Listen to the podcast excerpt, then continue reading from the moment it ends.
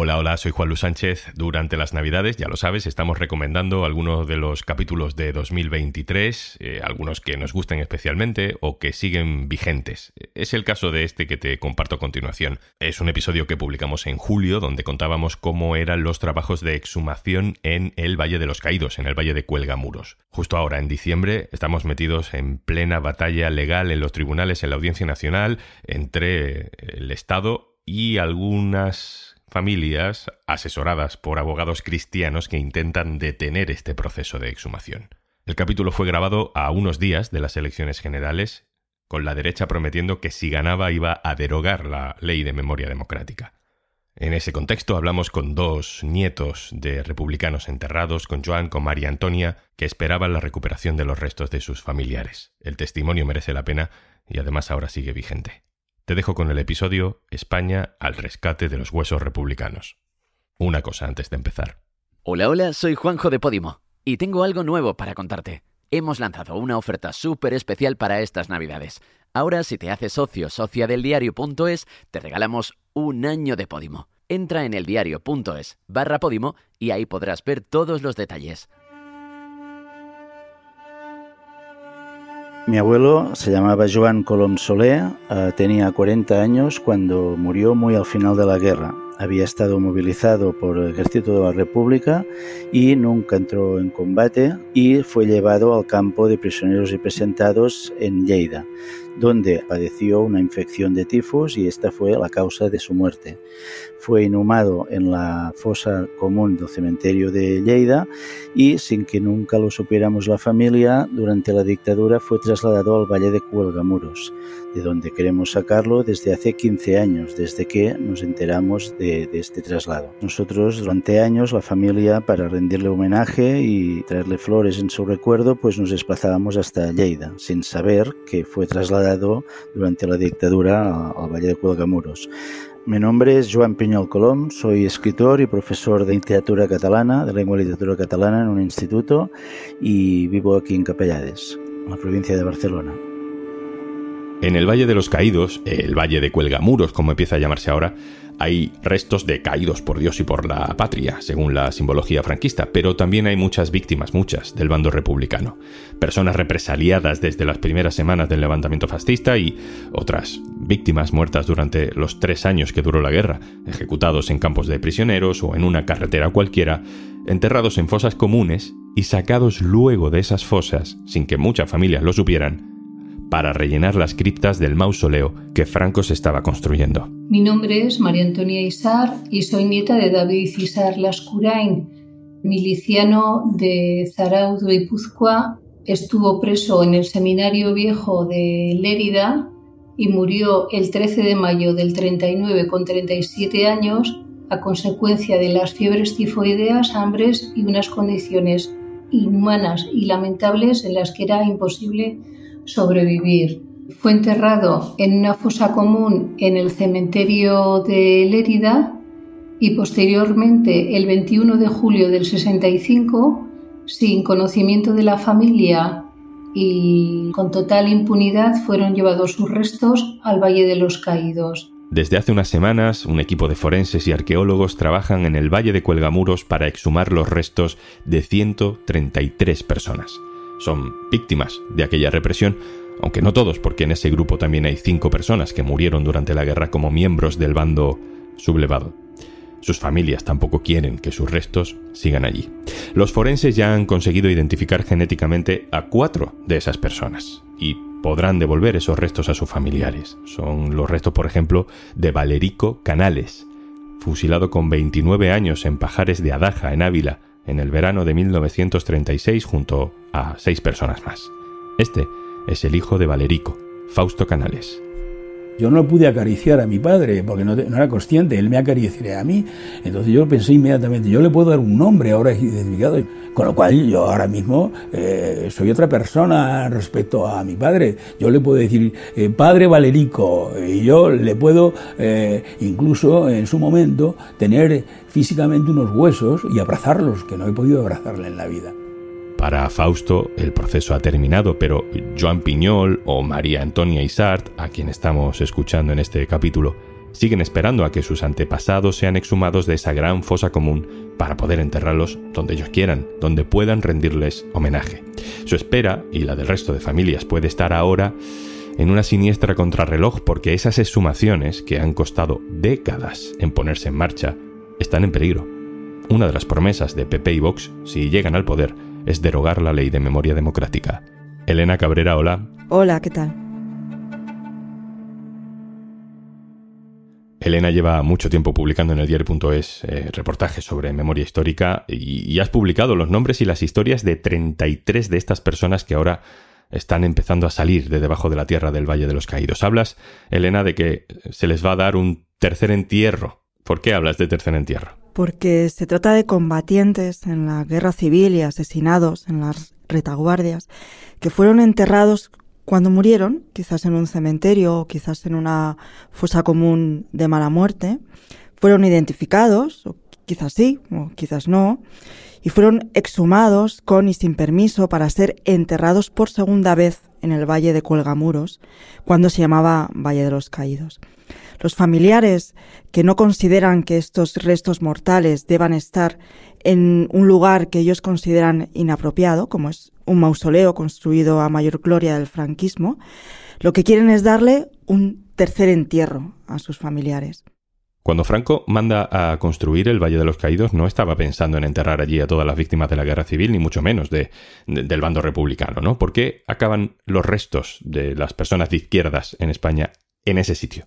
Bueno, en algún momento, durante su larguísima construcción, Franco o su gobierno cambia de idea y deciden traer de toda España restos mortales, no solo de filiación franquista, como había pensado en un principio, sino también republicana.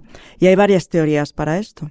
Una podría ser que fuera la condición que puso el Vaticano para darle a la Iglesia la colocación allí de una basílica en lugar de una iglesia normal, digamos, regular, ¿no? Porque querían una iglesia pues con mayor categoría. Otro podría ser que a finales de los años 50 la euforia inicial de la victoria franquista se fuera atenuando y una tercera, que a mí es la que más me convence, podría ser reforzar la idea de reconciliación que el propio dictador quiere vender hacia el exterior, ¿no? porque política y económicamente conviene para España obtener unas mejores relaciones internacionales. Uh, yo me entero de este traslado en 2008 de una manera casual a través de una revista de historia, Sapiens, en que uh, se dan a conocer la lista de los que fueron trasladados desde las fosas hasta el valle de Cuelgamoros. Y a partir de aquí inició pues la lucha para recuperar sus restos y enterrarlos junto a mi abuela, que murió en el 77 sin saber nada de este traslado. Yo me entero a través de Internet, eh, pues navegando por Internet, que en marzo del 2019, buscando datos de las fosas comunes de Lleida, que una, había una reseña en una de ellas en la que indicaba que los inhumados en dicha fosa habían sido llevados al Valle de los Caídos. Y tirando de ese hilo, veo que en la relación de enterrados figura una persona con los datos idénticos a mi abuelo, excepto el primer apellido, que venía transcrito mal, venía como Isaac en vez de Isaac y provenía de Lleida. Era imposible que pudiera darse tantas coincidencias con otra persona. Para toda nuestra familia fue una sorpresa mayúscula y nuestra indignación todavía mayor.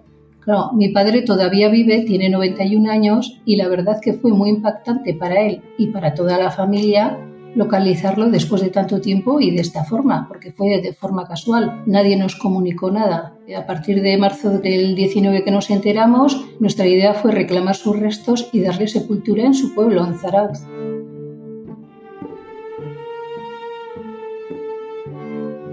Elena, ¿cómo, ¿cómo se hace? ¿Cómo, ¿Cómo se organizó ese traslado de tantísimos cuerpos desde fosas comunes mm, de cualquier lugar de España hasta Madrid, hasta ese lugar en el Valle de los Caídos? Pues yo te diría que con nocturnidad y alevosía, como se suele decir de otros muchos delitos, pues cuando se va acercando la fecha de la inauguración y llega el momento de rellenar las criptas con restos mortales, se organiza un dispositivo dirigido por una comisión específica para hacer este trabajo, que tiene como misión pues dar órdenes a los gobiernos civiles de toda España para que provean de restos mortales el Valle de los Caídos.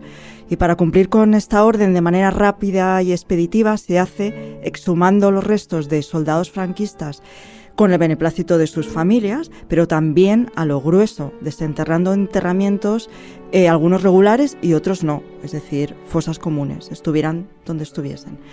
Caravanas de camiones, lo sabemos por las fotos, no porque realmente esté bien documentado, trasladan cajas y cajas, algunas con identificación, pero otras no, otras sencillamente con unos números y una identificación de procedencia que se van almacenando en los diferentes niveles que tienen las criptas que están ocultas en las paredes de, la Basílica del Valle. Han pasado muchos años. Los descendientes directos de aquellas víctimas de la guerra civil eh, son hoy muy ancianos y la mayoría ya ha muerto. Eh, la historia de, cómo acaban esos cuerpos enterrados en esas fosas comunes, cómo fueron capturados, cómo fueron ejecutados, cómo fueron sacados de allí para llevarlos al Valle de los Caídos. Todo, eso está documentado en algún sitio, Elena. ¿Cómo, ¿Cómo hacéis los periodistas que escribís sobre memoria para acceder a estos datos? En realidad es transmisión oral de la memoria que tienen las familias, algo que pasa de los hijos a los nietos. Y además creo que es una de las cosas que peor se ha hecho en la España democrática. Los periodistas hemos hecho lo que hemos podido, un poco además a toda prisa, para que no se mueran esas fuentes vivas de información, pero la documentación de la memoria de la guerra civil y de la represión no se ha hecho bien, porque tenemos un centro documental de la memoria histórica en Salamanca, que lo que conserva son papeles, cuando en realidad lo que nos surgía era rescatar y preservar todas estas memorias familiares para que no se pierdan nunca en el futuro, ¿no? Haber tenido, por ejemplo, un archivo audiovisual antes de que las víctimas o sus hijos desaparecieran, que es lo que nos está pasando ahora, ¿no? Los hijos de las víctimas tienen en este momento 80 y muchos años, 90 años, están muriendo y si no fuera por el movimiento memorialista, todos estos activistas que han hecho el trabajo tanto de exhumación como de documentación, no tendríamos prácticamente nada. No pido nada más que recuperar pues estos restos y, darles una sepultura digna en un lugar donde la familia queramos uh, homenajearlo ¿no? Y, no donde quiso la dictadura en su momento. Y es una cosa humana, es de humanidad, de dignidad de, unos muertos que uh, fueron aprovechados pues una vez muertos incluso para unos intereses de una dictadura en su momento. Ahora nos explica que tengamos que esperar más para recuperarlos y además con el tiempo a la contra por el hecho que la generación intermedia, en este caso mi madre, pues eh, espera con sus 93 años casi, que cumplirá este julio, pues eh, ver regresar a su padre eh, del pueblo donde no tenía que haber salido. Elena, ¿corre peligro la ley de memoria democrática? ¿Corre peligro esta operación de darle dignidad a los restos de las víctimas republicanas del franquismo? Feijóo ha prometido derogar la ley de memoria democrática si gobierna. Así que yo diría que si gana el PP las próximas elecciones, podemos ver cómo regresamos a una situación de cero euros, como decía Rajoy, de dotación para los trabajos de memoria que están pendientes y que son carísimos de hacer, como es el caso de estas exhumaciones y de las identificaciones mediante ADN. Por suerte, en esta legislatura se han abierto muchas fosas que estaban pendientes, pero el trabajo se queda a medias. Feijó ha dicho que esta ley es una vergüenza, pero quizás la vergüenza es tener en este país a familiares enterrados en lugares indignos y no poder ni siquiera llevar flores para sentirnos más cerca de ellos y así curar un poco las heridas del pasado. Elena Cabrera, compañera, muchas gracias. Muchas gracias a vosotros.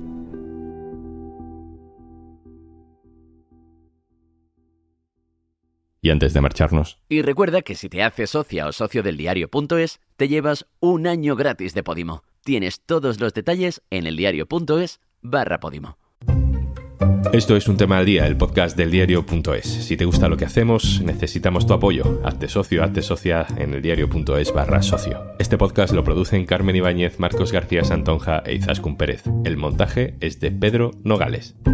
Yo soy Juan Luis Sánchez. Mañana, otro tema.